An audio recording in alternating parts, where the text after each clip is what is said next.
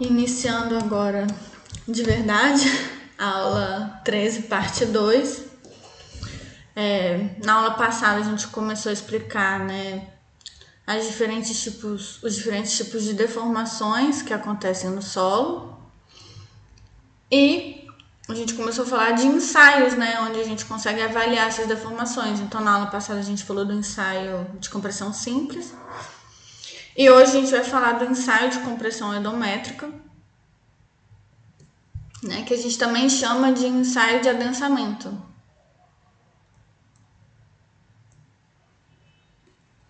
E aí, no caso, adensamento uniaxial, né? É, nesse ensaio, lá no ensaio de compressão simples, a gente aplica a força, né, a pressão de forma axial, mas nesse caso, o meu a minha amostra, ela tá livre para se deformar assim, né? Então eu comentei com vocês que quando é, a gente aplica a força axialmente, né? Se eu aplico uma força de compressão, ele vai ficar menor e vai ficar mais gordinho. Enquanto no meu ensaio de compressão endométrica, o que eu tenho é um anel aqui, né? Um anel. Então eu vou aplicar a força de forma axial, mas esse anel não vai me deixar, não vai deixar o meu solo se deformar horizontalmente, né? No caso, é, radialmente, né?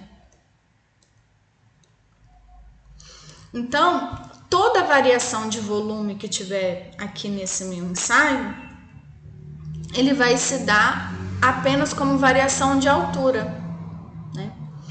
Então, eu não vou ter deformação radial, né? A minha deformação radial vai ser igual a zero, né? Ou seja, vamos dizer assim, seria como se o meu é, o meu poisson fosse zero, né? Algo nesse sentido, mas eu tô forçando essa situação, né? Ela não tá acontecendo naturalmente. Então, é, toda a minha deformação volumétrica, ela vai acontecer por quê? Ela vai acontecer porque eu tô deformando axialmente? Então, só vou ter deformação nesse sentido. E aí o que, que acontece? Eu vou ter uma curva em que eu vou. O meu ensaio ele vai acontecer mais ou menos da seguinte forma, né? Eu vou aplicar uma pressão, né? Uma pressão 1. Essa minha pressão vai gerar, né, um acréscimo na minha pressão neutra, tensão neutra, né? E eu vou permitir a drenagem. Então aqui eu vou ter uma pedra porosa em cima, uma pedra porosa embaixo, né, porosa, para que a água escoe, né, tanto para baixo quanto para cima. E eu vou medir a minha deformação final, né, o meu recalque, a minha deformação final, para cada etapa de carregamento. Então, é, eu vou carregar com uma tensão 1, depois eu vou carregar com uma tensão 2, depois eu vou carregar com uma tensão 3 e tal. E eu vou medir as minhas deformações ao longo do meu dia para cada etapa de carregamento. Então eu vou ter, vamos dizer assim, dois tipos de curva, né? Uma curva que vai ser de deformação com o tempo para cada uma dessas tensões, né? Então, vou ter a curva para minha tensão 1, minha curva para minha tensão 2 e assim sucessivamente. E eu vou ter também outra curva que é ao final desse dia aqui de carregamento, eu vou ter um ΔH do dia 1, né? referente ao tanto que deformou com a minha tensão 1. Então, eu tenho aqui o meu índice de vazios do meu solo, né? Vamos dizer assim, inicial. Eu apliquei um carregamento, vou ter uma deformação, vamos dizer assim, instantânea, né? E, vamos dizer assim, aqui, né? Eu apliquei o carregamento, essa é a minha deformação inicial. Vou ter uma deformação instantânea, então o meu H0, ou o meu minha deformação que aconteceu aqui, né, no instante inicial, e depois com o tempo ela vai é, aumentando essa deformação, né? E aí aqui no caso eu vou, ter, eu vou medir como? Por índice de vazios. Então eu vou ter meu índice de vazios inicial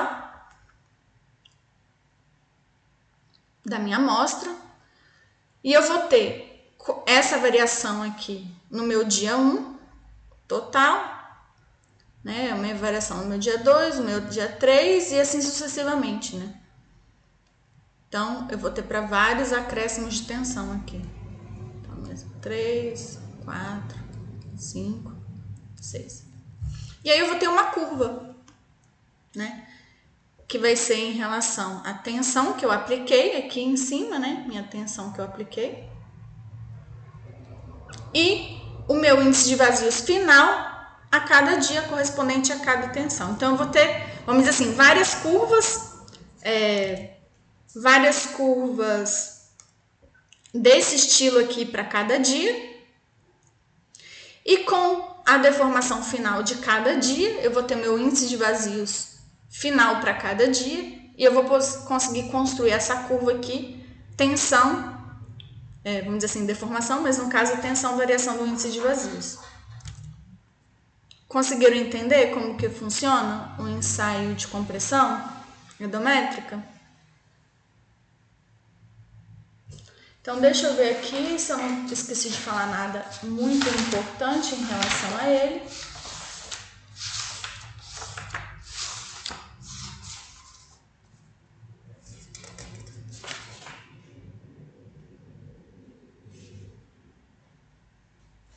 Ah, sim, eu esqueci de falar uma coisa. É... E aí o que, que acontece? Quando eu estou construindo, calma, quando eu estou construindo é... esse esse gráfico aqui, tá vendo? Eu vou ter é, algumas informações muito relevantes que eu posso tirar dele, né? E eu tenho alguns coeficientes que são muito importantes que eu vou poder retirar dele. Né? Não, não só desse, né? E desse também. E aí, é, quais são esses coeficientes? Né? Eu vou ter principalmente é, três tipos de coeficientes, que eu chamo de AV, MV e E. E o que, que é o meu AV? O meu AV nada mais é do que a variação do meu índice de vazios pela variação da minha carga. Né? Então, eu tenho aqui, nesse meu gráfico aqui em cima,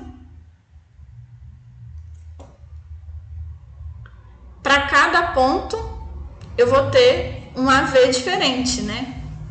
Ele não vai ser constante, né? Ele, ele vai variar. Ah, sim, outra coisa muito importante que eu esqueci de falar para vocês é o fato de que é, normalmente aqui nesse eixo aqui eu não eu não trato esse meu eixo, a minha abscissa, como carga, eu trato como log, né? E aí o log dessa minha tensão é que vai me dar uma curva desse jeito aqui. Se eu estiver fazendo essa mesma curva de E por sigma, eu vou ter uma curva bem diferente, né? Então, o que que acontece? Vocês podem ver aqui que eu estou tratando de delta E sobre delta sigma, e quando eu estou falando da minha curva de em log, eu tenho a impressão que eu tenho duas retas aqui, né? Eu tenho a impressão que eu tenho duas retas aqui. E que eu poderia, vamos dizer assim, ter só dois valores de AV e de aqui AV, né? Mas na verdade não. Por quê? Porque evidentemente essa aqui não é de log, né? A variação do log do E, né? É a minha variação de E sobre é, sobre sigma, né? Então, por isso que isso aqui não é um valor constante. Não é constante. Né? Então, esse aqui é o que? É a compressibilidade do meu solo.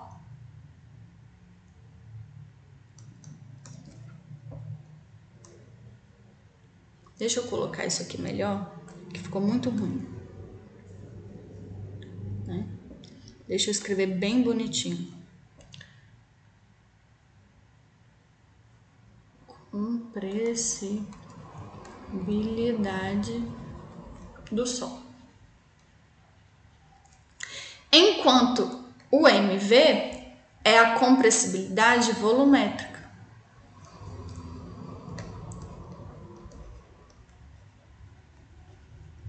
Volumétrica.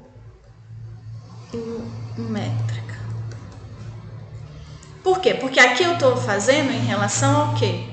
Ao meu E, né? Ao meu índice de vazios. Né? Enquanto aqui eu vou estar tá fazendo realmente em relação à deformação. E se vocês lembram muito bem da aula passada, quando a gente estava falando da lei de Hooke,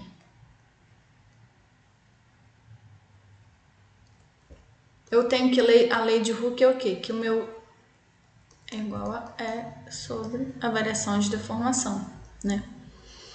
Então, isso aqui é o inverso do que? Do meu E.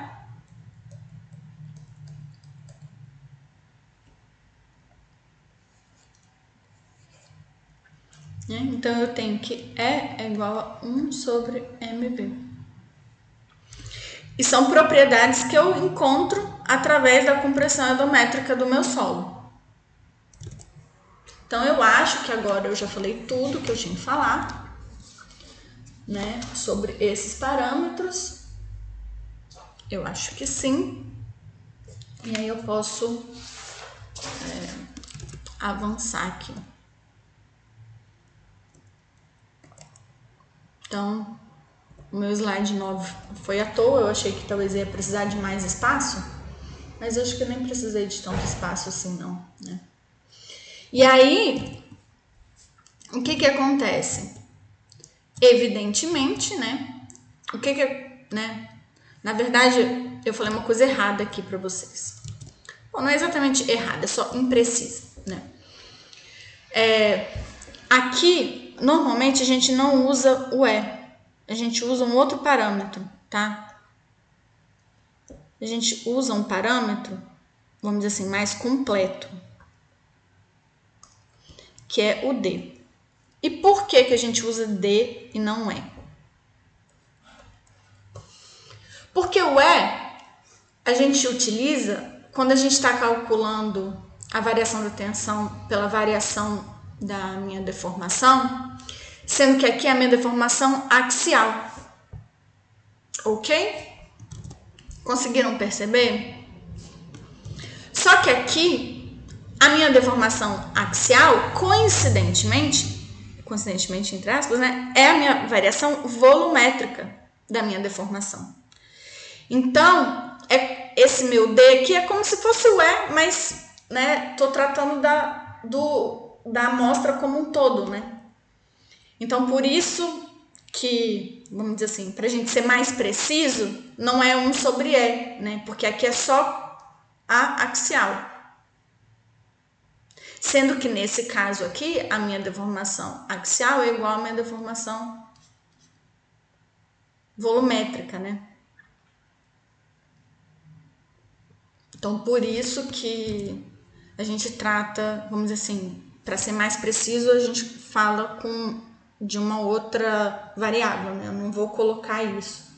E aí, enquanto o meu E é o meu módulo de deformação,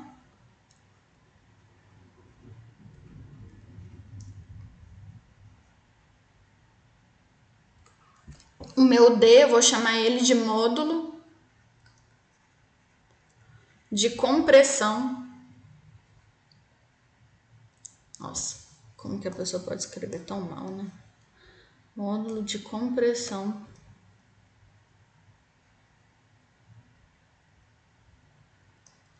Volumétrica.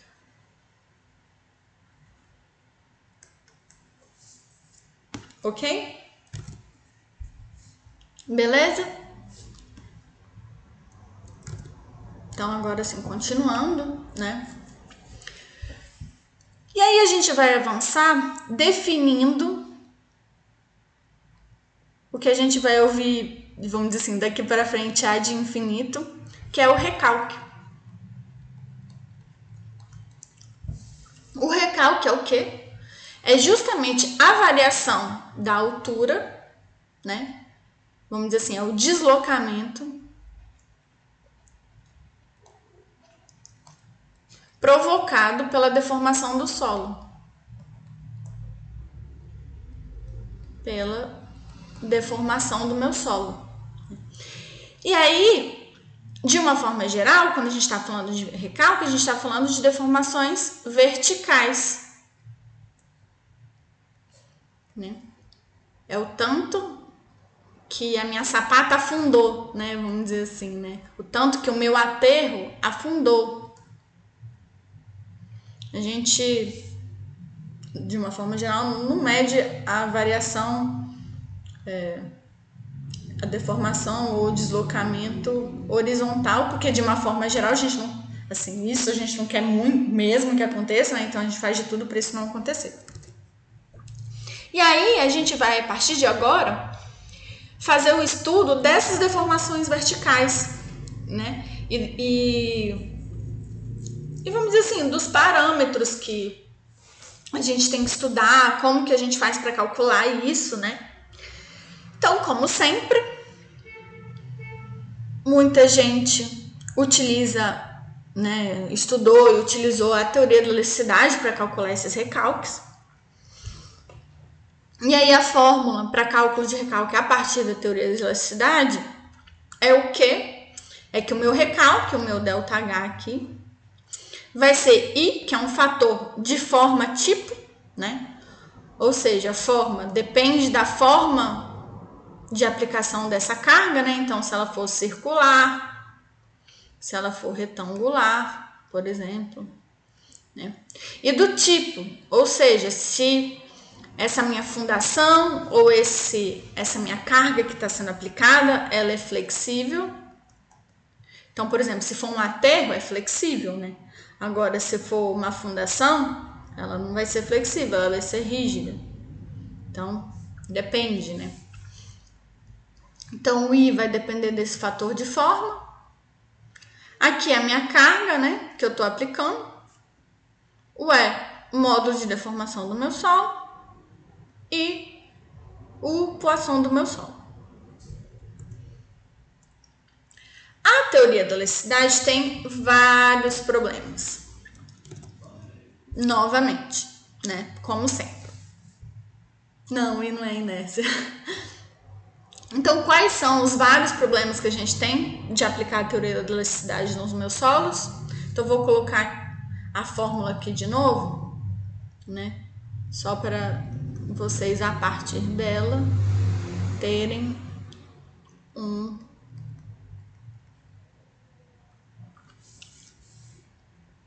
uma ideia. Então, podem, podem falar?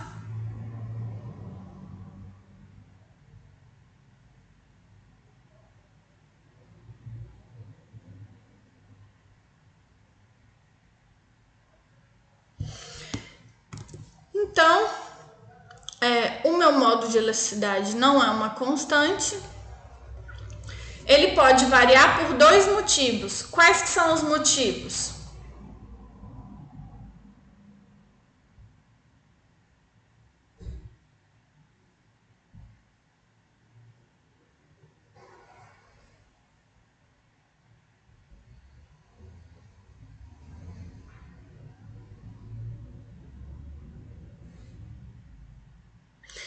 Não, ele pode variar, claro, né? Mas assim, no meu solo, né? Eu tenho lá o meu solo.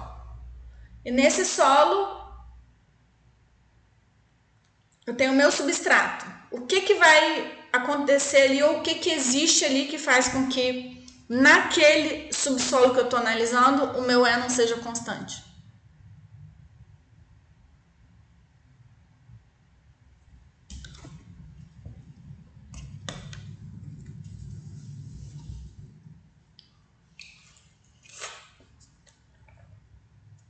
Naquele meu subsolo específico. Então, eu tenho um substrato específico.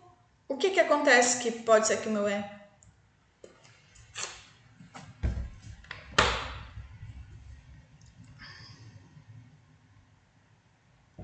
A tensão aumenta com a profundidade e a gente já aprendeu que com o aumento do confinamento, o meu modo de elasticidade também aumenta, né? Então, o meu é mesmo para um solo, vamos dizer assim, homogêneo, ele varia com a profundidade. E outro motivo, tem lá um substrato qualquer. Qual o motivo do meu é não ser constante?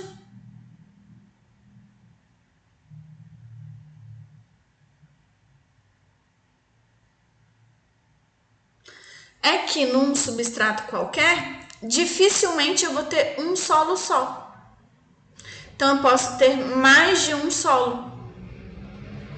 Ou seja, mais de uma camada.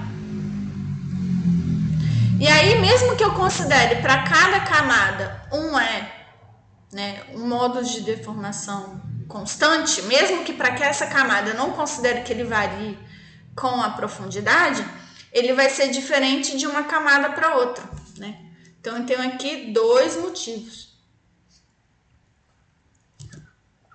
Outro motivo. A teoria da elasticidade parte do princípio que o meu solo é como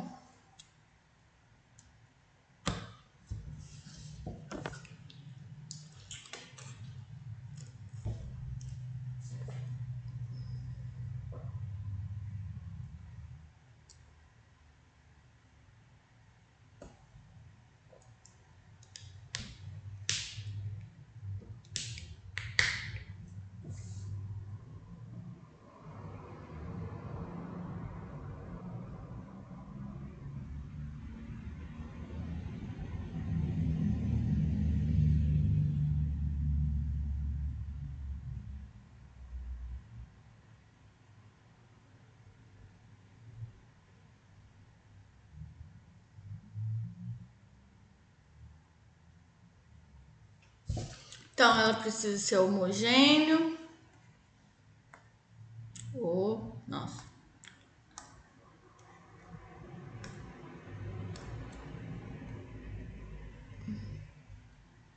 Homogêneo, mais o que?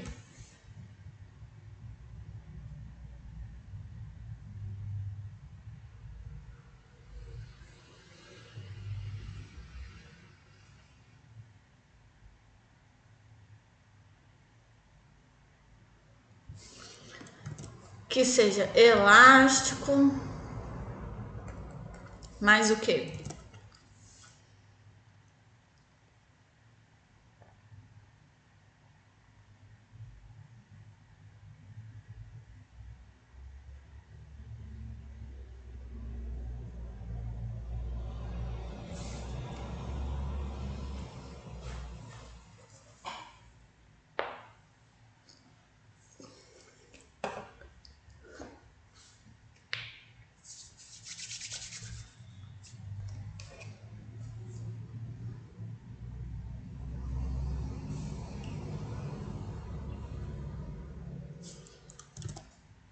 Eu preciso que ele seja isotrópico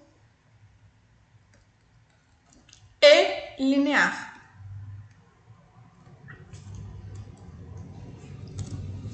Todas as coisas que a gente sabe que o nosso solo não é. Então, vamos ver se a gente esqueceu alguma coisa aqui. Então, ó, linearidade do E, que a gente não tem linearidade do E. É, né? Aqui na verdade eu escrevi duas vezes a mesma coisa, mas é porque é por causa disso, né? Um meio uniforme. Ou seja, eu vou ter camadas diferentes, né? E cada uma vai ter uma compressibilidade diferente. Eu não considero o meu solo, não é, né? Pode não ser isotrópico, a gente sabe que muitas vezes ele não vai ser isotrópico. E né? E aí isso aqui é homogeneidade, aqui é linearidade e né, elasticidade e etc, né? Então a gente abarcou tudo que faz ele não ser isotrópico, então falou assim, bom, então, já que esse negócio não é muito bem assim, vamos fazer de outro jeito, né? Vamos fazer de um jeito que faça mais sentido, né, pra gente. Então, o que que ele falou assim? Olha, existe uma proporcionalidade entre o tamanho da camada e o recalque que ele possa vir a ter. Ou seja, se eu tenho uma amostra de 10 centímetros. E para uma tensão, vou, vou colocar qualquer número aqui, tá, gente? E para uma tensão de 10 kPa, 10 kPa não, 100 kPa, eu tenho uma deformação de 1 centímetro, eu vou saber que para o mesmo nível de tensão. Se eu tenho uma amostra, né, vamos dizer assim, 10 vezes maior, né, então se eu tenho aqui, vamos colocar 100 vezes maior.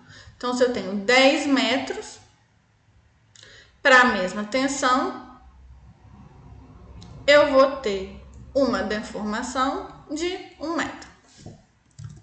Ok? Tô colocando aqui qualquer merda, entendeu? só para vocês verem que existe uma proporcionalidade. E é através dessa proporcionalidade que a gente vai definir todo essa forma com que a gente vai avaliar a compressibilidade do solo. Ou seja, o que, que eu vou fazer? Vou pegar, olha, eu tenho um solo aqui. Lindinho, maravilhoso. E a gente sabe, assim, outra coisa, né? A gente está avaliando aqui sempre para solos saturados, tá? Então, eu vou ter aqui o meu solo, então aqui eu tenho meus sólidos e aqui eu tenho o meu vazio. Perfeito? Então a gente sabe que aqui eu tenho a minha altura dos meus sólidos. E eu vou ter aqui, vamos dizer assim, a minha altura inicial, né? Se depois que eu apliquei uma força, né, uma tensão, uma pressão ali em cima, carreguei, eu tive um ΔH. Isso aqui vai significar o quê? Que eu vou ter um H2. No entanto, um H final, vamos colocar final aqui, um H final, mas eu vou ter que o meu sólido não mudou, entendeu? Vamos dizer assim, a minha altura de sólidos continua a mesma. Tudo que variou foi porque o meu vazio variou. Não é verdade isso? Não é? E a gente sabe o que, né? A gente sabe que o meu índice de vazios ele é o que? Ele é volume de vazio sobre volume de sólidos. Não é verdade? Ou seja, ele é volume total menos volume de sólidos.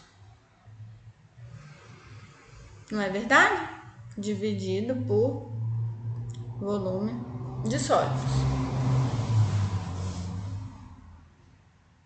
Certo?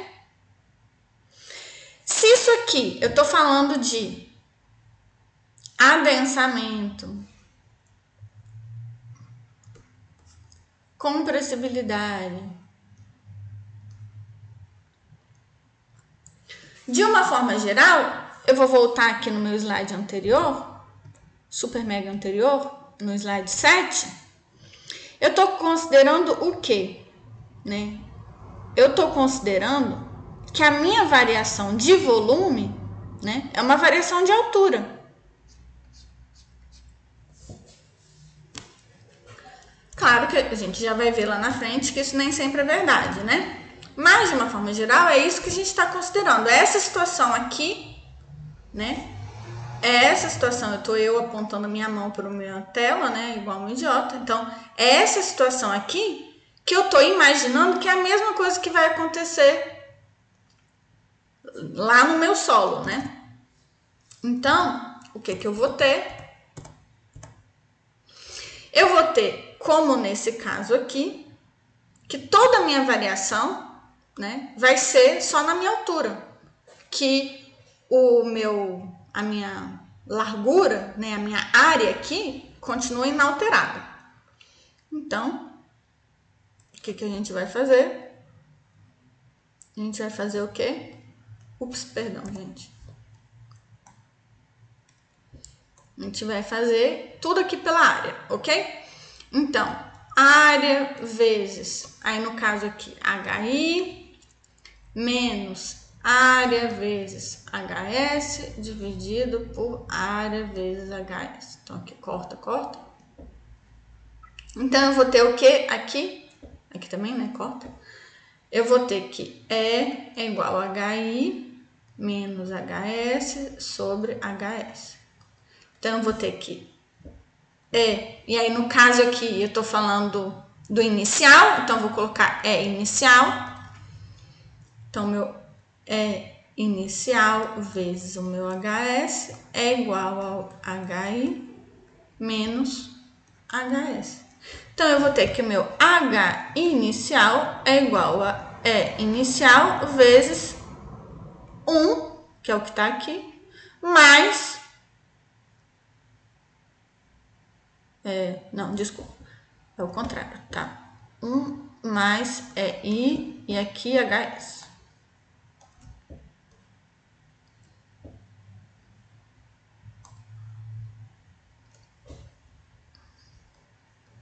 E eu vou ter algo similar para o meu H final, né? H final, HS é igual a 1 mais E final vezes HS. Correto, gente? Correto?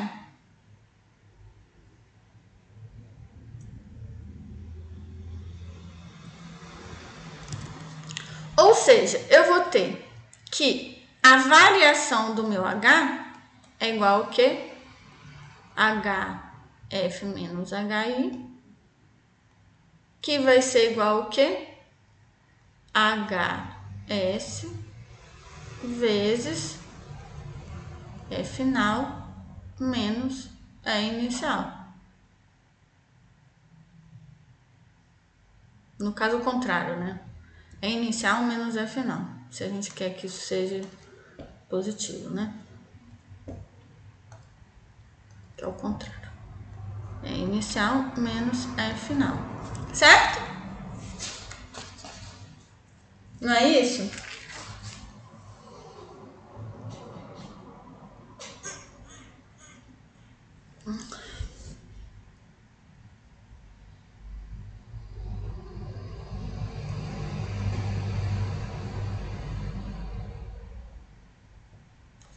Então, vamos escrever aqui de novo.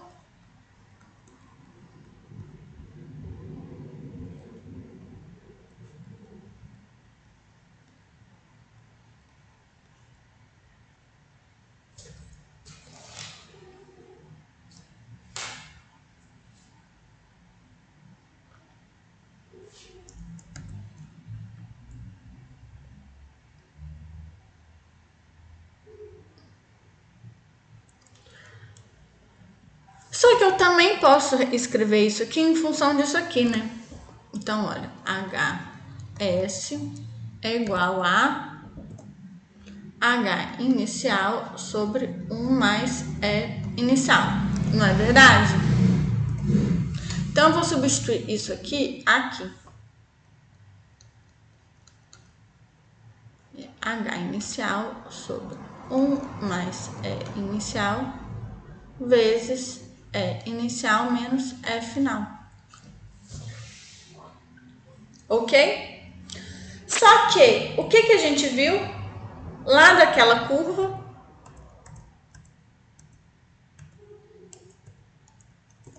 Ups, cadê? Daqui, o que, que a gente viu daqui? Que a variação, olha, a variação do meu índice de vazios, tá vendo? A variação do meu índice de vazios é igual ao que? A AV vezes a variação da minha tensão. Não é verdade? Que eu vi ali no meu slide 8? Então, eu posso substituir isso aqui aqui também essa variação. Ou seja, eu vou ter que isso aqui é igual a HI sobre 1 mais EI vezes AV vezes a variação da minha é, a variação da minha tensão. Só que como vocês podem saber, né? tudo isso aqui a gente pode também reescrever de outras formas, né? Eu sei que, a, por exemplo, a relação entre o meu, a minha, o meu, a variação da, da minha tensão, volta aqui, né? Então aqui eu tenho que AV é igual a variação de E sobre a variação de sigma, né? Então, eu tenho que a variação de sigma é igual a AV vezes a variação do índice de vazios. Ups, variação. Ah! A variação do índice de vazios. Hum, não, não, desculpa. Que. Apagando, apagando. Eu volto aqui, eu coloco aqui para baixo, né? Então, eu vou ter que a variação do meu índice vazio dividido por AV, né? E a mesma coisa eu posso fazer aqui, ou seja, isso aqui é igual a variação da deformação dividido pelo meu MV, não é verdade? Então eu posso substituir isso lá também na minha na minha equação lá na frente, aqui no meu slide 14, em que eu vou ter que a variação do meu recalque vai ser o quê? Vai ser o meu HI vezes o meu MV vezes a variação da minha tensão. Por quê? Porque eu sei que a variação do meu do, da minha deformação é a mesma coisa, né? Que a variação do meu índice de vazios dividido por 1 mais o meu índice de vazios inicial. Então, isso aqui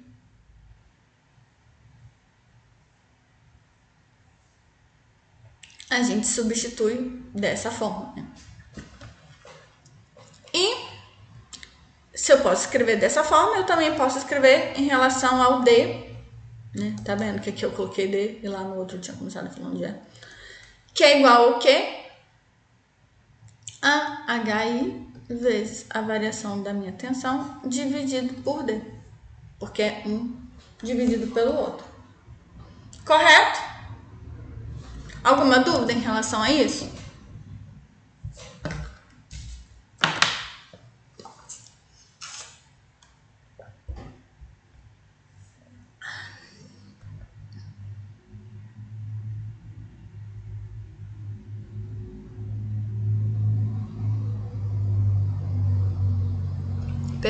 Né?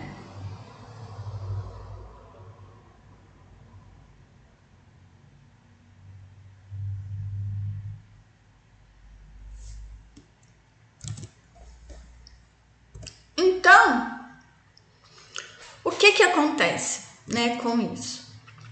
O que acontece é que aqui a gente não, vamos dizer assim, é isso não é tão prático para gente, porque para cada ponto eu vou ter um MV diferente, né, um AV diferente. Então isso aqui torna, vamos dizer assim, o estudo um pouco mais complexo. Então por causa disso a gente passa essas equações, né, essas equações, para em vez disso aqui ser proporcional a a variação do meu da minha tensão, a gente transforma isso na variação do log da minha tensão. E aí sim eu consigo traçar aquela minha reta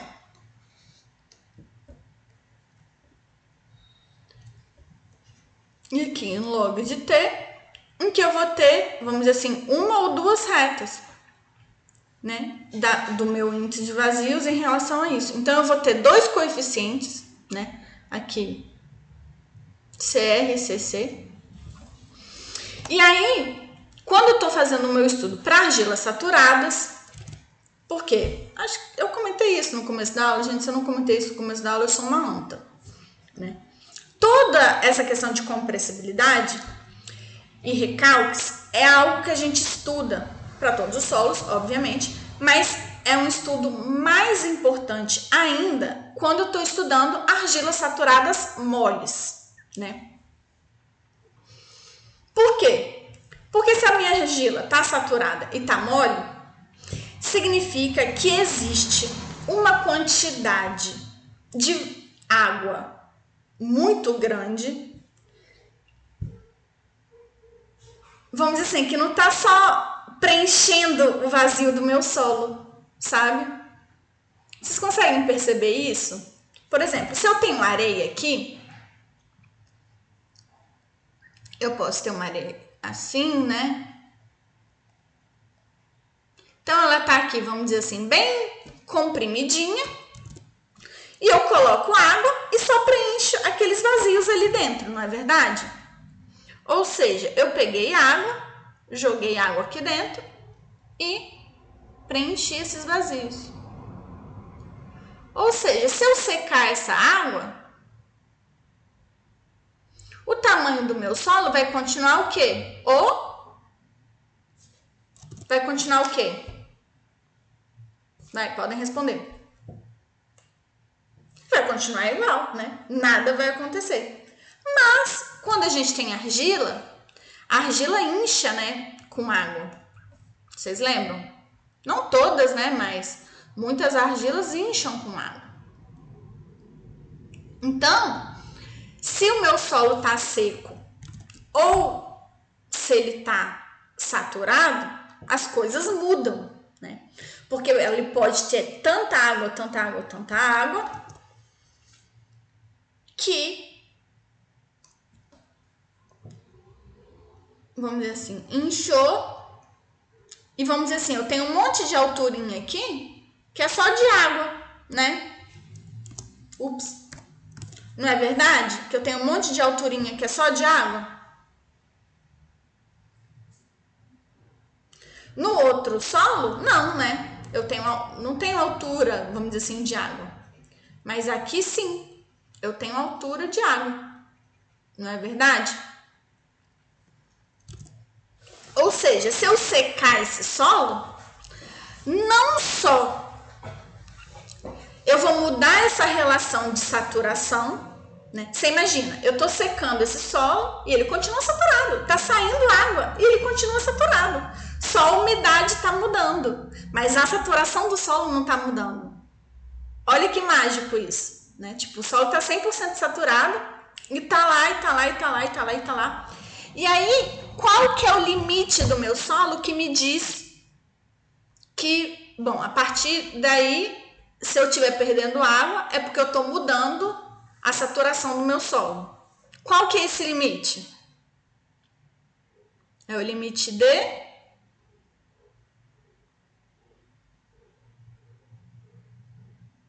contração, muito bem.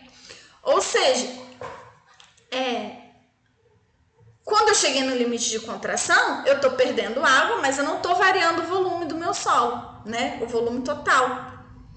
E até o meu limite de contração, sim, eu estou variando o volume sem mudar a minha saturação, né? Continuo saturado, então essa água que eu estou perdendo está me fazendo o quê? Perder o volume do meu solo, né?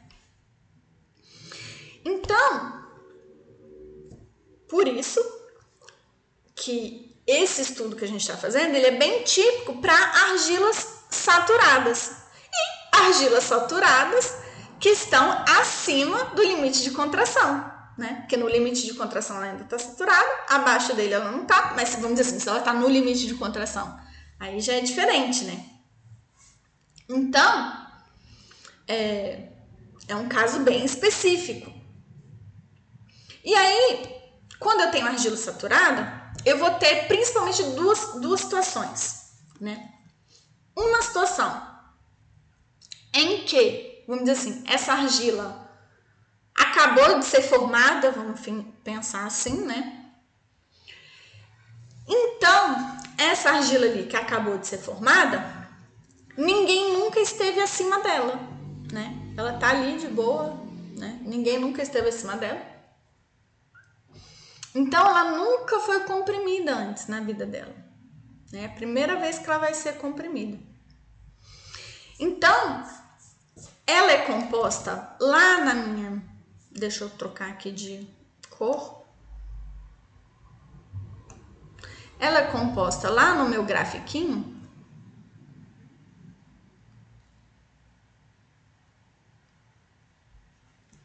de apenas uma reta que a gente vai chamar ela de reta virgem. Vamos dizer assim, né? Então, eu tenho aqui o índice de vazios.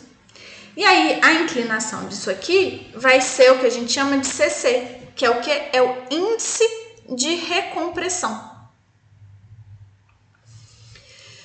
E aí, eu vou substituir aquele meu AV vezes variação de, de sigma, né, da tensão, eu vou substituir isso aqui por CC vezes a variação do meu log de sigma.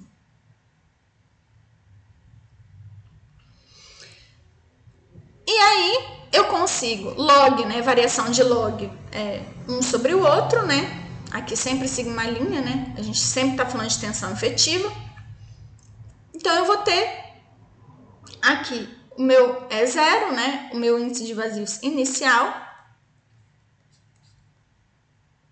E quando a minha argila se encontra nessa situação em que ela nunca tinha sido comprimida antes na vida dela, a gente fala que isso é uma argila normalmente adensada ou normalmente consolidada. O adensado é como a gente fala aqui no Brasil e o consolidado é como a gente fala em Portugal. Sendo que eu gosto de falar para vocês do consolidada, porque em outras línguas normalmente é consolidada mesmo, né? Então em, fran em francês é consolidation, é, em inglês é consolidation, tipo, eles não falam adensamento, eu acho, né? Então, por isso que eu gosto de falar o consolidado, porque se vocês forem ler em outra língua, vai ficar mais fácil para vocês saberem o que, que é. Só que isso não acontece com todas as argilas, né?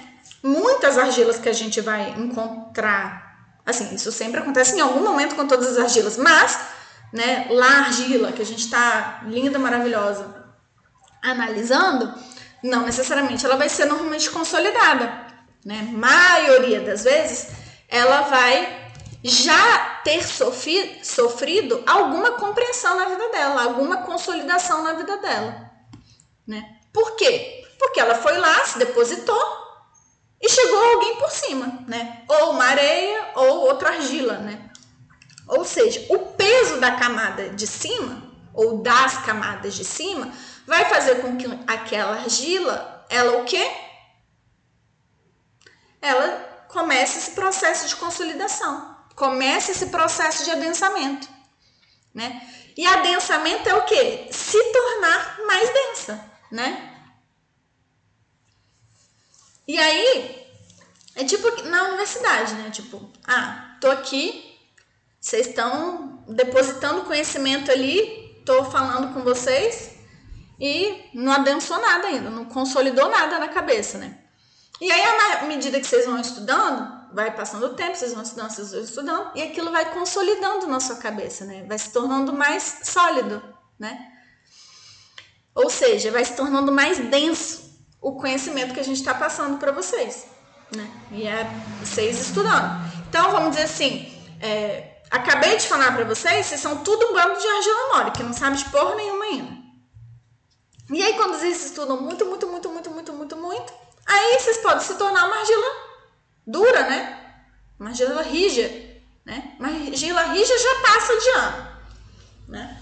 E aí, se ela for dura, então, tipo, é pica das galáxias, não é verdade?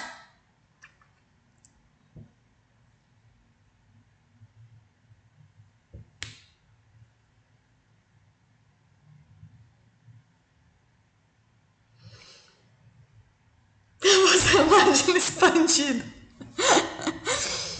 né? E aí, como que, que acontece o fenômeno da expansão na argila dos estudantes? Ah, estudei muito, aí parei de estudar.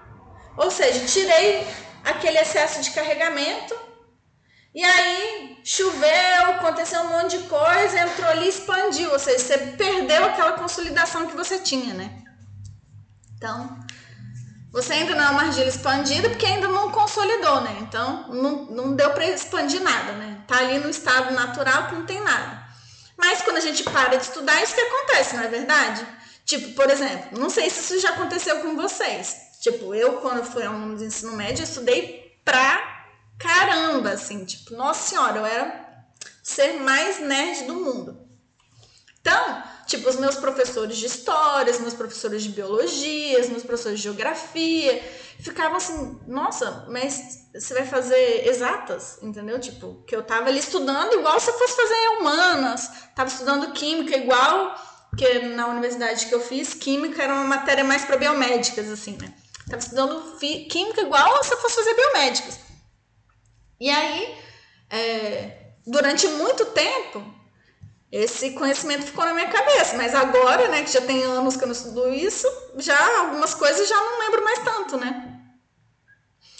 E então, nesse momento que você percebe, nossa, eu já soube disso em algum momento na minha vida, o que, que era xilema e floema, sei lá, não tem um negócio desse de biologia? Então, em algum momento eu soube o que era isso, entendeu? Em algum momento eu soube o processo evolutivo das plantas, o que era angiosperma e, e caralho a quatro, e hoje eu não sei mais nada disso. Né? Já esqueci. Por quê? Expandiu, né? Minha argila expandiu e perdi a consolidação daquele conhecimento, né? Mas a gente, pelo menos agora, ainda não somos expansiva, né? Por enquanto a gente está no processo de consolidação. Então, aqui agora, acabamos de começar a consolidar, né? Estamos no início do processo de consolidação e à medida que vocês vão estudando, vocês vão ficando durinha, rijinha e aí vai melhorando, né? E aí o que que acontece? Quando isso acontece, a minha argila, é, que ela consolida é, e ela se descarrega, ela vai se tornar uma argila pré-adensada.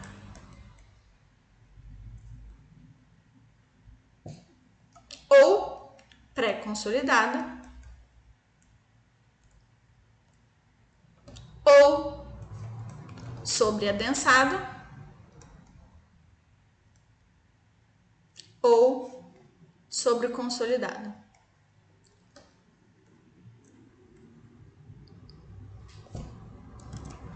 Que o que, que significa isso? Significa que alguém veio, né? Uma camada chegou, ficou em cima dela, consolidou essa argila, mas saiu, né? saiu parte desse carregamento. Então ela voltou um pouquinho, né? Ela voltou um pouquinho. E aí eu vou ter uma outra curva, né? A minha curva não vai ser exatamente igual. Ela vai ser uma curva em que eu vou ter duas retas. Essa minha reta é a minha reta de recompressão. E essa minha reta, sim, é a minha reta virgem de novo. Por quê? Porque isso significa o quê? Que em um momento, essa minha tensão aqui é a minha tensão de pré-adensamento ou é a minha tensão de sobreadensamento. Que significa o quê? Ela já viveu essa tensão antes na vida dela. Ela já viveu isso. Mas, né, é, seja erosão que retirou uma camada, seja ah, uma escavação humana, né, que foi lá e tirou aquela camada. Então, aquela camada não existe mais. Aquela tensão que ela já viveu, ela não tem mais. Ou seja, quando eu estou construindo a minha curva e eu vou aplicando carregamento, ele vai falando: Ah, eu deformei aqui, mas já conheci esse carregamento. Ah, já vivi esse carregamento antes, sabe? Então aqui a curva é mais suave, por quê? Ah, esse conhecimento eu já tive na minha vida antes. Tô lembrando disso. Eu já estudei. Não, realmente, tô lembrando, né? Então essa minha reta de recompressão simboliza tudo aquilo que a gente já estudou na nossa vida, mas que a gente parou de estudar. Né? Então a gente parou de estudar, é, não estudou mais, mas se eu pegar para ler sobre angiosperma de novo, ah, não, vou lembrar, né? Não, ah, sim, sim, tô lembrando. Então é muito mais fácil do que eu aprender da, pela primeira vez. Então por isso que essa curva aqui é mais suave. Né? Ela é mais de boa, porque ah, eu já aprendi isso na minha vida, né? E aí, a partir daqui, não. A partir daqui, aí alguém começa a falar esses negócios de biologia a nível de né, curso de biologia, né, biólogo, e por, porra, nunca vi isso na minha vida, né? Então aqui já estudei isso, nossa, sim, tô lembrando o que é angiosperma, tô lembrando o que é essas paradas. Aí alguém começa a falar uma coisa que eu nunca estudei na minha vida, não, aí ficou mais difícil, né? Para eu aprender ficou mais difícil. Então aqui tô reaprendendo do zero, né? Tô vivendo conhecimentos que eu nunca vivi. Então a reta virgem simboliza isso, né? Simboliza que eu estou conhecendo essa tensão pela primeira vez. Eu nunca tinha vivido essa tensão antes, gente. Nunca tinha vivido essa tensão. Essa aqui eu já tinha vivido, mas essa aqui eu nunca vivi.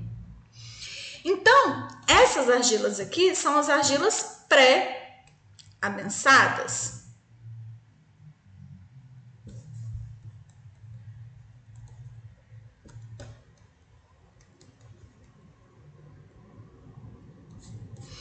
E a tensão que simboliza a mudança do comportamento é a minha tensão de pré-adensamento. Então, quando eu for calcular meu recalque aqui, vai ser um pouco diferente, né? Porque eu tenho duas retas com inclinações distintas. Eu vou ter a minha reta de recompressão, então eu vou calcular da minha tensão inicial até a tensão de pré-adensamento, e então, aqui o meu CR, né? Que é diferente do meu CC, ele é mais suave, né? Por quê? Porque eu já vivi isso aqui antes. Enquanto aqui, aqui sim eu tenho o meu CC, que é o meu índice de compressão. E aqui é o meu índice de recompressão.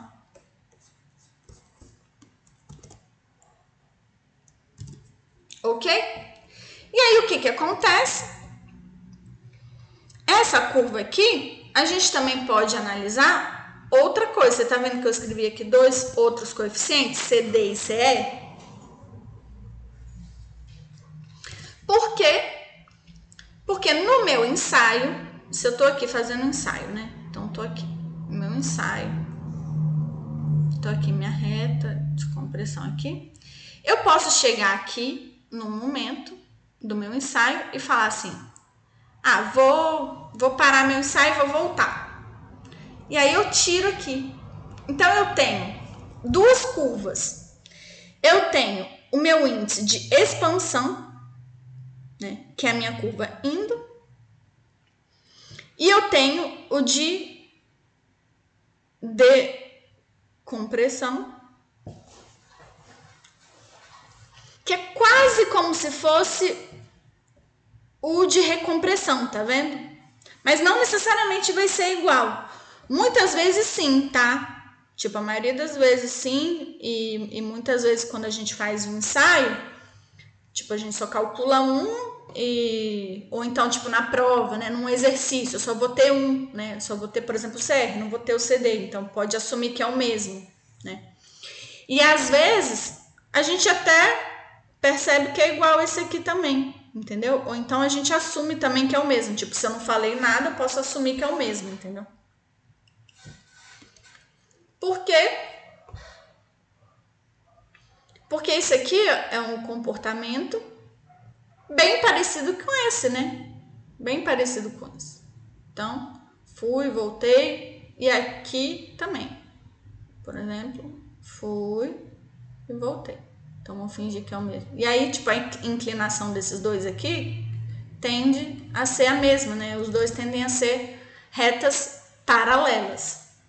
Então vocês entenderam como que a gente faz isso? Esse, esse ensaio, é, e como que a gente depois vai aplicar isso né, em campo? Deu para entender?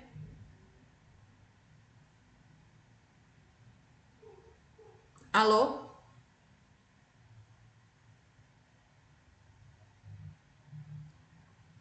Perfeito. Então, continuando.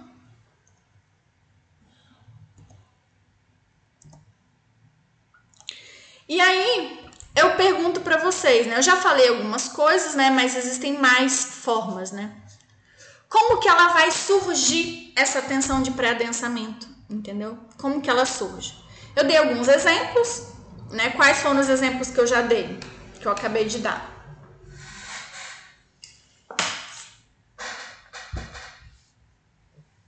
Erosão, mais o que?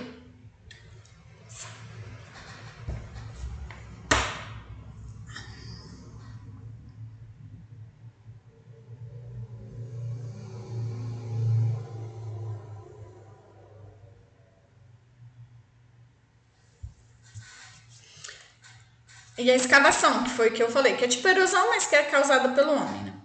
Mas existem várias outras formas de você mudar essa tensão. Né? E aí, por exemplo, é, que eu falei aqui com vocês, né? Remoção da sobrecarga, no caso erosão, de estruturas né, antigas também, e a glaciação, no sentido de que tinha uma camada gigantesca de gelo que foi derretida, né? Então aquele gelo lá em cima era uma carga, era uma sobrecarga que quando foi derretido perdeu aquela carga, não é verdade? Então aqui, nesse caso aqui, eu estou variando o quê? A minha tensão total. A minha tensão total mudou. E como a minha tensão total mudou, a minha tensão efetiva também mudou. E a minha tensão de pré-densamento também mudou. Não é verdade? Só que eu não faço isso variando só a tensão total. Às vezes, o que vai acontecer é que eu vou variar o quê? A minha tensão neutra, né? Ou seja, se o meu lençol freático variou, ou seja, o meu lençol freático estava aqui num nível.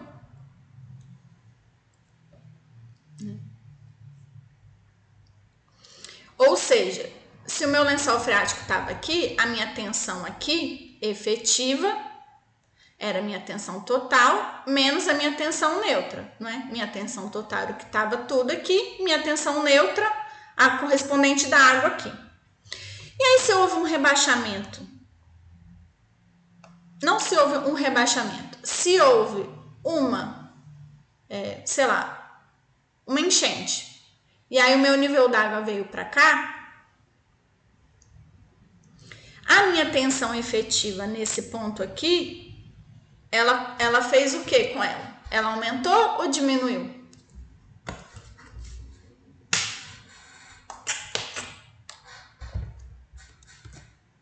Então, aqui eu tinha,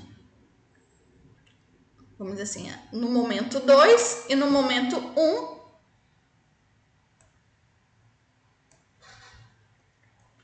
Então, quem que é maior? A minha tensão 2 ou a minha tensão efetiva 1? Um?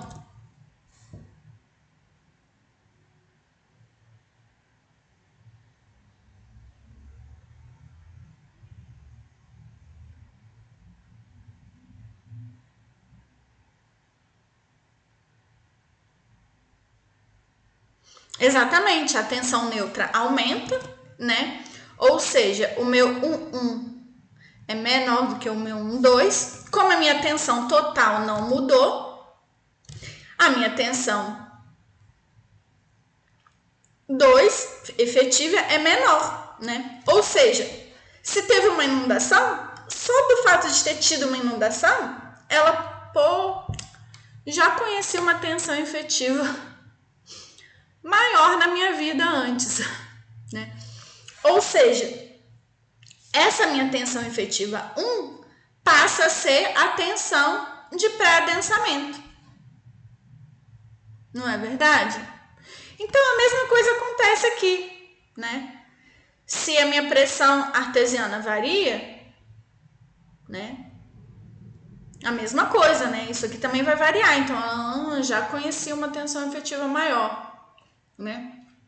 E a mesma coisa com o bombeamento, né? Ou seja, se você está captando água de um lugar, então já teve um bombeamento naquele lugar, significa que a minha tensão neutra naquele lugar, em algum momento, já foi menor, né? Então, tipo, você imagina que aqui é,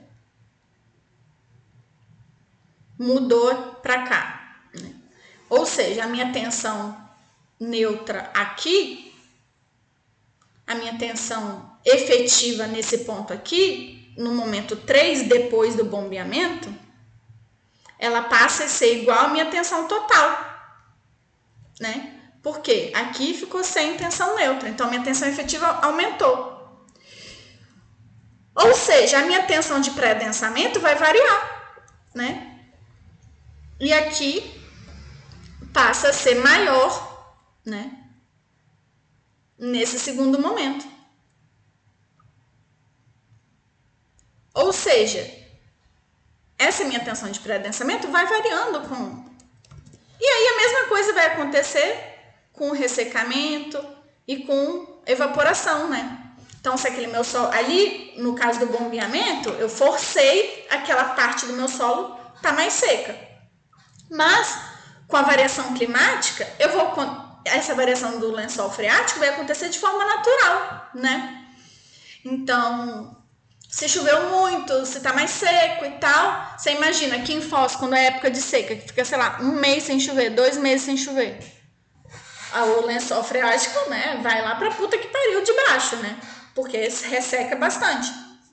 Então, vários pontos passam a ter talvez uma tensão de pré-adensamento que eles nunca tinham conhecido antes, tipo numa seca muito importante, entendeu?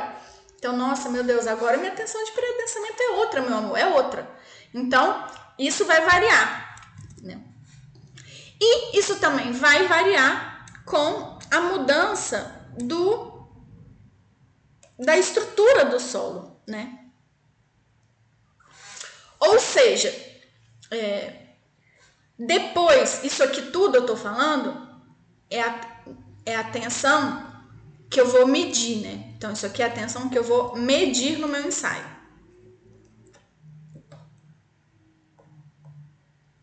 Nesse caso aqui, a que eu vou medir no meu ensaio é coincidente com a tensão, vamos dizer assim, de pré-densamento mesmo, né?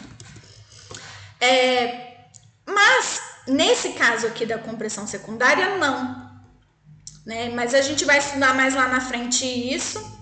Mas só para dizer que com a mudança da estrutura do meu solo, eu também vou acabar mudando o meu a minha tensão de pré-adensamento, né? Então, aqui no caso, se eu é um solo que começou um processo de cimentação, mas que ainda não está muito cimentado, tipo, ainda é solo, né? Não é não é rocha, não virou rocha ainda, ele vai ter uma tensão efetiva ali maior, né? Porque ele vai ter uma consolidação que aconteceu que através desse agente cimentante. A gente consegue imaginar, né, que um solo mais consolidado é um solo mais coeso, né? Então, nesse caso, os agentes cimentantes, a concentração de sais que também vão, vão provocar uma mudança, ele vai mudar a mudança na tensão efetiva por outros mecanismos, né? Então, o que que acontece? Eu vou ter principalmente dois métodos para determinar essa tensão de pré-densamento no meu ensaio, né? Que não é necessariamente a tensão de pré-densamento real que ele viveu, viveu lá no solo, né? Pode ser simplesmente a tensão de pré-densamento é só a que eu vou medir no meu ensaio, né? Então, como que eu vou fazer isso? Eu vou fazer isso de duas formas. Aqui. Vou fazer isso aqui de duas formas. A primeira forma vai ser que eu vou. É, vamos ver aqui. Que eu vou fazer o seguinte. Então, tá aqui. É, eu tenho as minhas duas curvinhas aqui, né?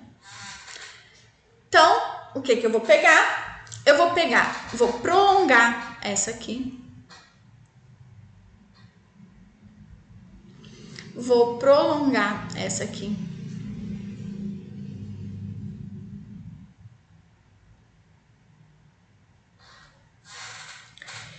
É, mas aqui eu vou pegar isso aqui de forma, vamos dizer assim. Hum, de forma horizontal, né? Mais horizontal.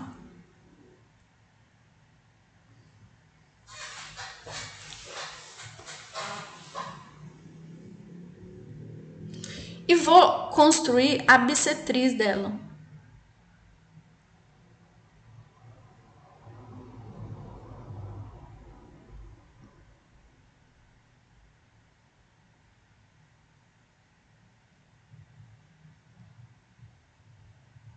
Deixa eu. Deixa eu apagar aqui. Vou fazer diferente, tá, gente? Rapidinho.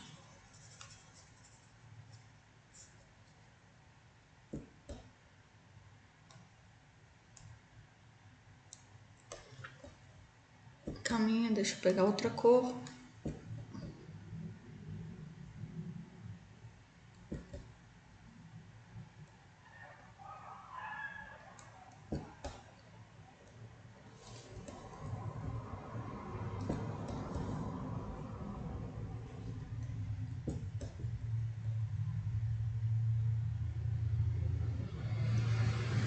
ok? Então vamos fazer o seguinte, tá? A gente vai pegar no ponto que eu senti aqui, que tem a maior inflexão, eu vou traçar uma horizontal e vou traçar uma tangente.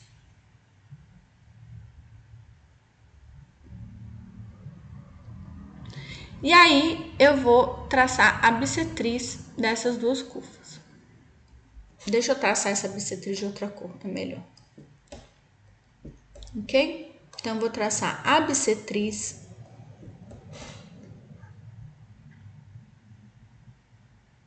dessa cor. E vou prolongar a minha reta virgem, né? Vou prolongar aqui a minha reta virgem. Bom, ficou horrível, né? Deixa eu colocar isso aqui também de outra cor, ficou péssimo. Deixa eu colocar de verde. Vai ficar melhor, eu acho. Então, vou prolongar aqui minha reta virgem. Então, a interseção entre a bissetriz e o prolongamento da minha reta virgem vai ser o ponto que eu considero a minha tensão efetiva de pré-densamento. Aqui é efetiva, tá, gente? Eu não coloquei lá, mas sempre aqui é tensão efetiva, tá? Esse é o método desenvolvido por Casa Grande, que é mais difundido internacionalmente. Mas a gente tem uma literatura nacional. Bom, eu acho que é nacional, pelo menos. Do Pacheco e Silva, em que ele fala o seguinte. Eu vou ter também a minha curva. Aí ele fala assim: olha, traça uma linha com o H inicial, né? No meu, vamos dizer assim, o meu E inicial, né? Então, uma horizontal aqui do meu E inicial.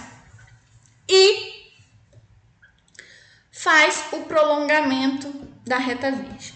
Então, vamos fazer aqui o prolongamento da reta virgem. Aí, o que, que você vai fazer? Ups, nossa, calma você vai traçar isso. Calma aí, deixa eu pegar outra cor, roxinho. Você vai fazer isso descer verticalmente até encontrar a curva e depois horizontalmente. E aí esse ponto aqui vai ser o ponto que ele considera a nossa tensão de pré-densamento. Esse método aqui, ele é melhor porque ele independe da qualidade do operador. Esse aqui aparentemente depende mais da qualidade do operador. Então, esse aqui é um método melhor. Mas esse aqui é mais difundido internacionalmente. Né? Então, vocês têm que aprender os dois. Então, eu posso pedir para vocês pedirem, é, me encontrarem graficamente qual a tensão de pré-densamento pelo método de Pacheco e Silva ou pelo método de Casa Grande, entendeu? E vocês têm que saber fazer os dois. Entendeu? Existe um outro caso, que é o caso do solo que a gente chama de subadensado. Né? A gente sabe que na prática, vamos dizer assim, o solo ele não vai ser subadensado. Mas é, é o caso do solo que está em processo está em processo de consolidação.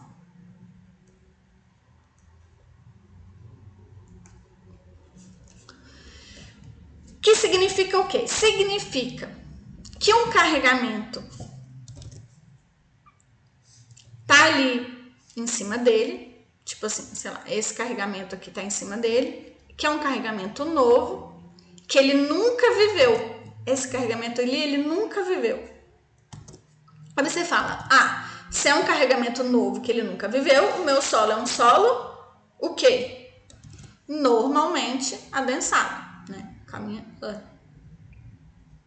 normalmente adensado.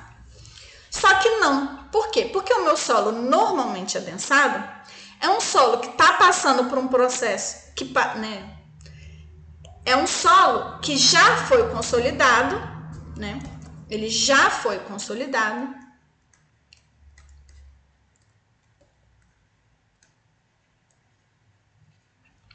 E ele foi consolidado naquela tensão ali, que é uma tensão que ele nunca tinha vivido antes, certo? Só que ele já foi consolidado. Ou seja, para essa tensão aqui, essa tensão aqui,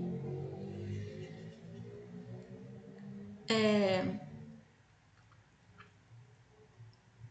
a minha tensão que eu tô vendo aqui embaixo é exatamente esse acréscimo aqui. Tipo, ah, já consolidei. O que eu tinha que consolidar daquele ali, já consolidei. Só que, ou seja, a gente vai ver isso na próxima aula, mas significa o quê? Que todo o excesso de pressão já foi dissipado. Então, vocês lembram, ó, vou voltar lá, eu tô aqui no slide 21, vou voltar lá no slide, lá no começo da aula de hoje. tem esses dois aqui, tá vendo? Então, o meu solo normalmente adensado é um solo que está aqui no final do processo. Então, eu tô aqui, né? Eu tô aqui, só tem, só tô na minha reta virgem, né? Eu tô aqui. Mas eu tô no final do meu processo. Enquanto esse processo não aconteceu, eu digo que o meu solo é subconsolidado. Por quê? Porque ele ainda está passando pelo processo de consolidação. Então, ele ainda está vivendo o processo de consolidação. Ou seja, por que, que isso aqui é importante? Porque às vezes você faz um ensaio, aí o que está acontecendo aqui é o quê? Olha, você está fazendo um ensaio, é, e aí você acha aqui, né, uma tensão de pré-densamento, né? Você fez um ensaio, achou a tensão de pré-densamento do ensaio, né? Aí o que que acontece? Se a minha tensão de pré-densamento do meu ensaio for igual à minha tensão efetiva no meu solo, naquele ponto que eu coletei ele,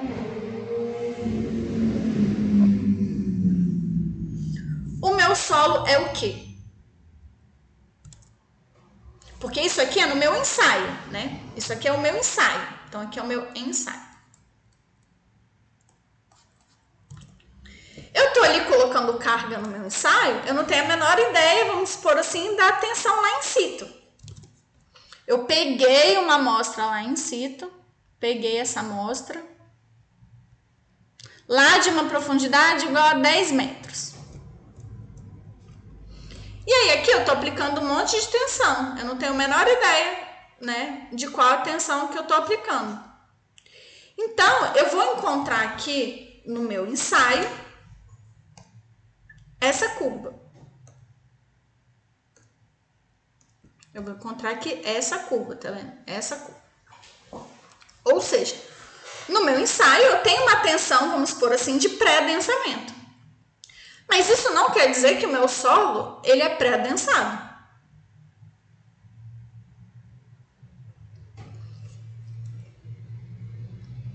Por quê?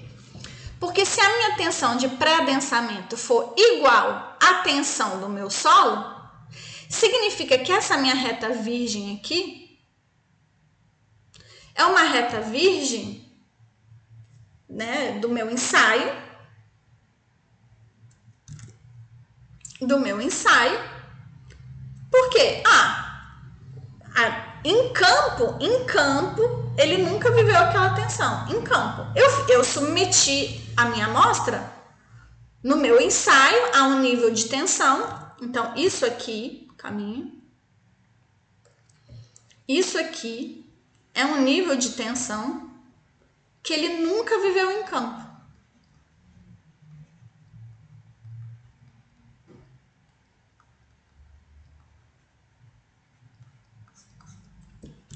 Que a primeira vez que ele está vivendo é ali no ensaio no laboratório. Ou seja, nesse caso aqui, o meu solo ele é normalmente adensado. Vocês conseguiram entender isso?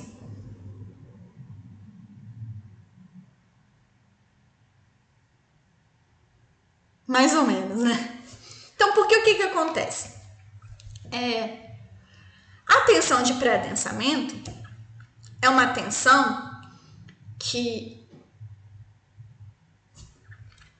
eu vou estar tá medindo ela no laboratório. E no laboratório, é, de uma forma geral, vamos dizer assim, não sempre, mas muitas vezes eu vou estar tá submetendo o meu solo a tensões maiores do que aquele que ele está vivendo em campo né? Ou seja, eu vou estar submetendo o meu solo a um bando de conjunto de tensões que ele nunca viveu na vida dele. Então, med... lembra que eu falei, ó, vou voltar aqui no meu ensaio de adensamento, ok?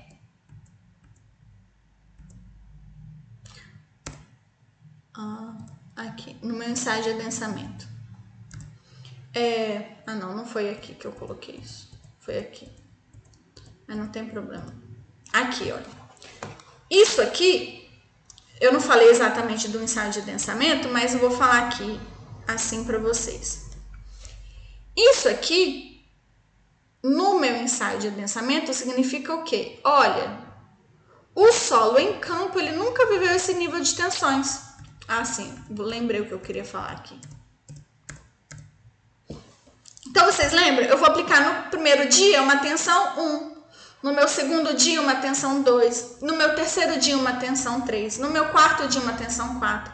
No meu quinto dia, uma tensão 5. No meu sexto dia, uma tensão 6. Então, cada dia do meu ensaio de pensamento é uma tensão diferente. Então, pode ser que um conjunto desses de tensões, então essas aqui, por exemplo, um, dois, três, são tensões que ele já viveu na vida dele, né? Tipo, olha, em campo eu já vivi isso. Eu já vivi essas tensões em campo. Né? Eu já vivi essas tensões em campo. Mas essas aqui eu nunca vivi. Essas aqui eu nunca vivi. Por quê? Porque eu tenho aqui é, o meu solo que, por exemplo, assim, eu, eu peguei aqui de 10 metros de profundidade, né? Então, teve um dia que chegou a primeira aqui, né? A primeira partícula aqui. Aí no outro dia chegou outra aqui. Aí depois essa, depois essa, depois essa, depois essa, depois essa. E demorou, sei lá, 10 anos para fazer esses 10 metros.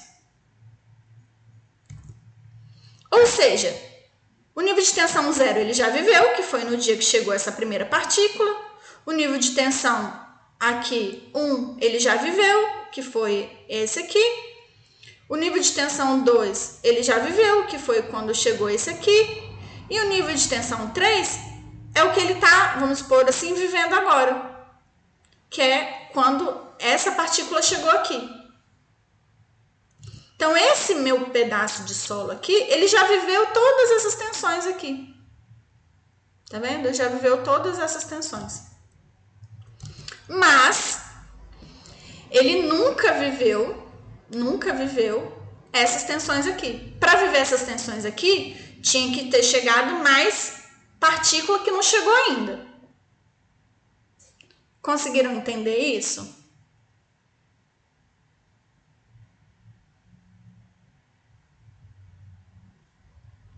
Ok.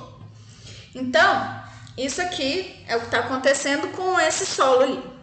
Aí, vamos supor que esse solo, que está aqui, estava é, normalmente adensado, né? Normalmente adensado. Vamos supor que esse solo aqui, ele está normalmente adensado, então significa que aquela argila está saturada e que o solo para cima, vamos dizer assim, também está saturado.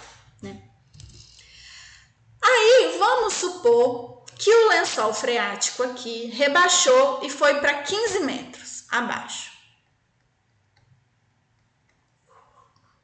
Ou seja, a tensão, né? A tensão que ele tá, tinha vivido aqui era uma, né? Aí abaixou 15 metros então, vamos dizer assim, a tensão que ele tinha vivido era uma, aí abaixou 15 metros, ele já viveu uma tensão de pré-densamento 2, que é essa aqui, não é verdade? Aí ele passou para essa aqui. Essa foi a maior tensão que ele já viveu na vida dela, dele, né? Só que aí choveu de novo. E quando você foi medir de novo o aqui, o nível d'água já estava aqui de volta, tá vendo? Então esse solo na vida real ele não está mais normalmente adensado, ele já está pré-adensado, não é verdade? Essa minha argila aqui, ela já está pré-adensada. Por quê? Porque ela já viveu um rebaixamento desse lençol freático. Por mais que ele tenha subido de novo, ela já viveu isso na vida dela. Ela não já viveu?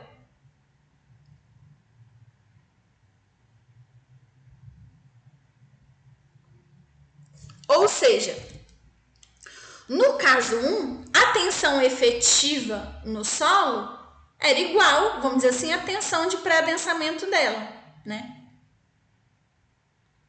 Que eu encontrei, vamos dizer assim, no laboratório.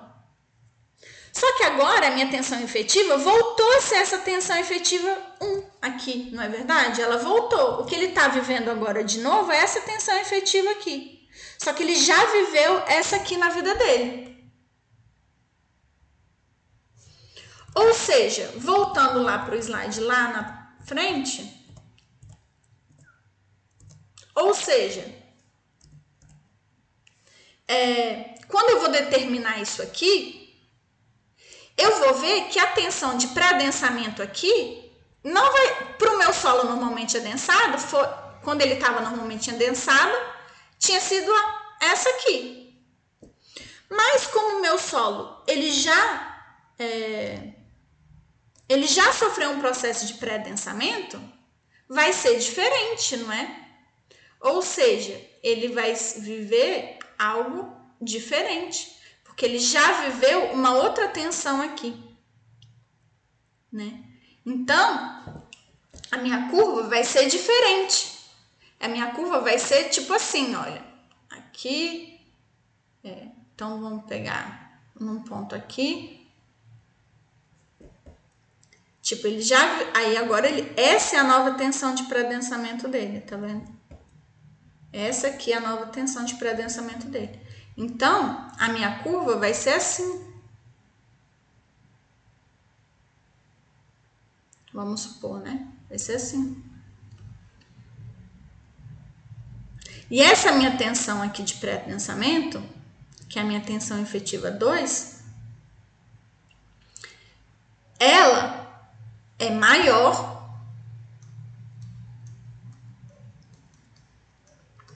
é maior do que a tensão que eu tenho em campo, que é a minha tensão 1, não é verdade?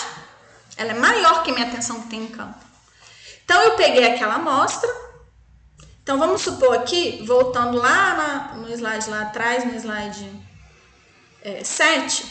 Então vamos supor, ah, eu peguei isso aqui e fiz um ensaio. Aí depois de três anos eu peguei aqui, tá vendo? Na mesma profundidade fiz outro ensaio. Que foi esse ensaio que eu tô aqui agora. Analisando esse aqui. Então a minha curva agora é essa. É diferente a minha curva agora, tá vendo? Essa é a minha nova curva.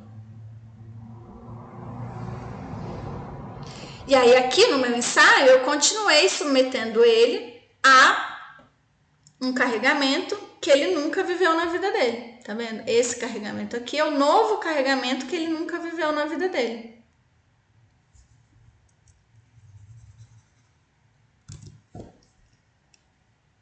Deu para entender agora?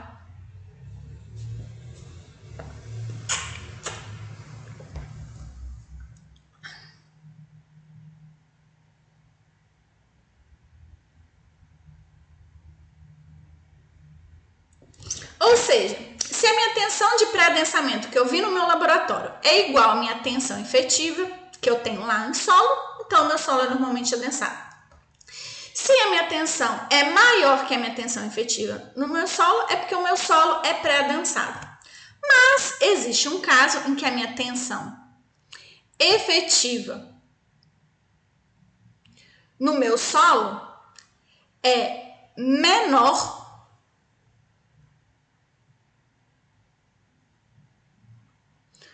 do que. Não, desculpa. É maior. Não, é menor. Não, é maior. Calma, desculpa. É maior.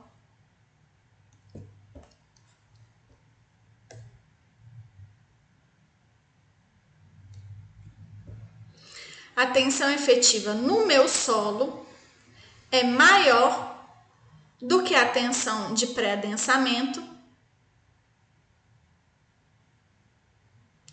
que eu assim, eu tenho a impressão, essa é a questão. Eu tenho a impressão que a tensão efetiva do meu solo é maior do que a tensão de pré-adensamento que eu vi no meu solo. Ou seja, eu fiz o meu ensaio e ele me deu essa tensão de pré-adensamento.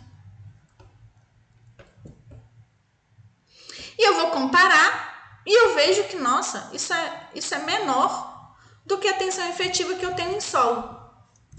Só que, na verdade, verdade verdadeira, não é que a minha tensão efetiva no meu solo é menor, não. A minha tensão efetiva no meu solo é igual essa minha tensão. Ela é igual. Só que eu não sei disso. E por que, que eu não sei disso? Porque em todos esses outros casos, o processo de consolidação ele já acabou. E aí a gente vai ver na aula que vem que quando eu tenho uma carga que foi colocada lá no meu solo, né? Tem esse solo aqui novinho. Isso aqui gera um acréscimo de tensão aqui, né? Um acréscimo de tensão neutra primeiro e depois, sim, um acréscimo de tensão é, um acréscimo tensão efetiva, né? E aí isso provoca no meu solo o quê? Que ele vai me dar essa impressão. Por quê? Porque eu acho, na minha cabeça, eu acho que esse processo já acabou, né? Então eu acho que assim, a tensão efetiva igual a minha tensão total menos a minha tensão neutra, né? Só que eu não sei, eu não sabia, eu não sabia que na verdade, na verdade verdadeira, é, a minha tensão neutra em campo tá maior do que eu tô medindo. Entendeu? Em campo, essa minha tensão neutra tá maior do que eu tô medindo. E eu não sabia disso. Então, por isso que eu acho isso aqui, né? Por isso que eu acho isso aqui. Por isso que eu acho que em campo, eu acho que a minha tensão efetiva é maior. Só que ela não está efetivamente maior. Por quê? Porque a minha tensão neutra está maior do que eu estou imaginando.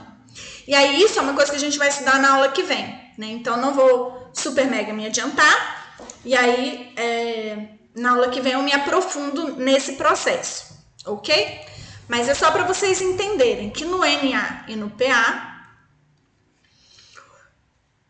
é porque o meu, a meu processo de consolidação já acabou. Então é lá igual no meu ensaio que eu falei, ó, a minha deformação com o tempo, ah, já acabou toda a deformação que aquela carga tinha que fazer, já aconteceu. Então todos esses, o NA e o PA, eu meço aqui, né, no final. E no subadensado, na verdade, eu tô aqui e eu não sabia que eu tava aqui. Entendeu? Eu tô achando que eu já tô aqui, mas não tô. Bom, talvez tenha ficado meio confuso, mas não tem problema, porque na aula que vem a gente vai é, desconfusar essa confusão. E aí, para terminar, é apenas para falar sobre as curvas típicas para solos compressíveis e solos expansivos. Né? Por quê? Deixa eu ah, pegar aqui. Primeiro eu faço isso e segundo eu faço isso. Então, o que, que acontece? Eu tenho algumas curvas típicas para os meus solos quando eles são compressivos e expansivos. O que, que acontece? No meu ensaio de, né, para determinar se o meu solo é expansivo ou não, é, eu faço um ensaio com meu solo e eu percebo que há uma abrupta queda do meu índice de vazios. Né? Então, isso aqui vai acontecer para qual tipo de solo?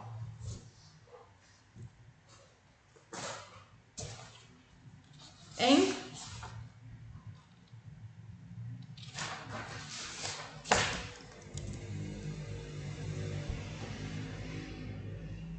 Exatamente. E aí o que, que acontece? Aqui é, eu faço esse ensaio normalmente com solos é, não necessariamente eles não vão estar saturados, né? Para todos os outros solos, a gente faz esse ensaio com solo saturado, né? Mas se eu quero analisar a compressibilidade ou a expansibilidade, eu não vou fazer com o meu solo necessariamente é, saturado. E aí eu vou promover a inundação. A inundação do meu solo. E aí, quando eu faço a inundação do meu solo, eu percebo que eu percebo que há é, um abrupto, né? Um abrupto, uma abrupta variação no meu índice de vazios. E a mesma coisa eu vou fazer para os meus solos é, expansivos.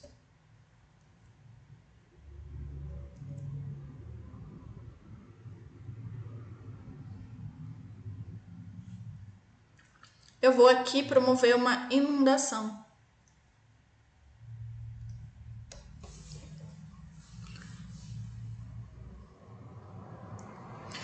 Só que nesse caso aqui, da expansibilidade, é, existe um, vamos dizer assim, uma pequena variação, que é o fato de que é, a gente pode ter uma tensão, vamos dizer assim, tão alta, né, uma tensão aqui tão alta, aqui é sempre log, né?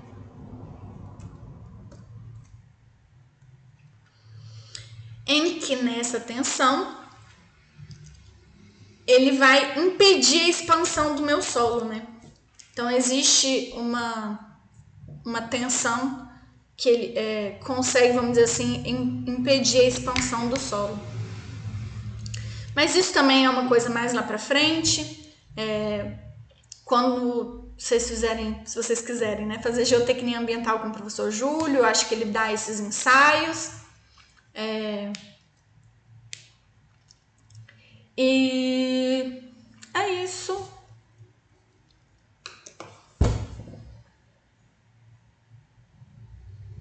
Então, só para deixar bem claro, essa aqui é a curva do solo compressível colapsível, né? Colapsível. Aqui é colapsível, tá, gente? Coloquei compressível, mas é colapsível. Cola, colapsível. E aqui é solo expansivo, né? Em que, a partir do momento que você inundou o solo, ele vai expandir. Ok, gente?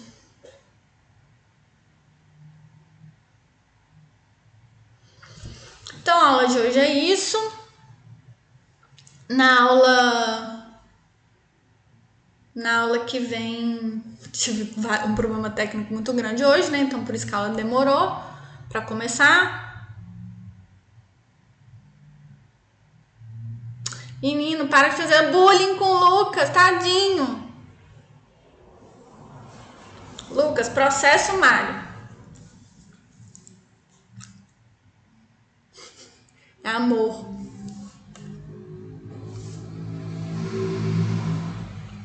Mais alguma dúvida? Ou eu posso parar a transmissão ao vivo e o e o e o podcast, a gravação do podcast.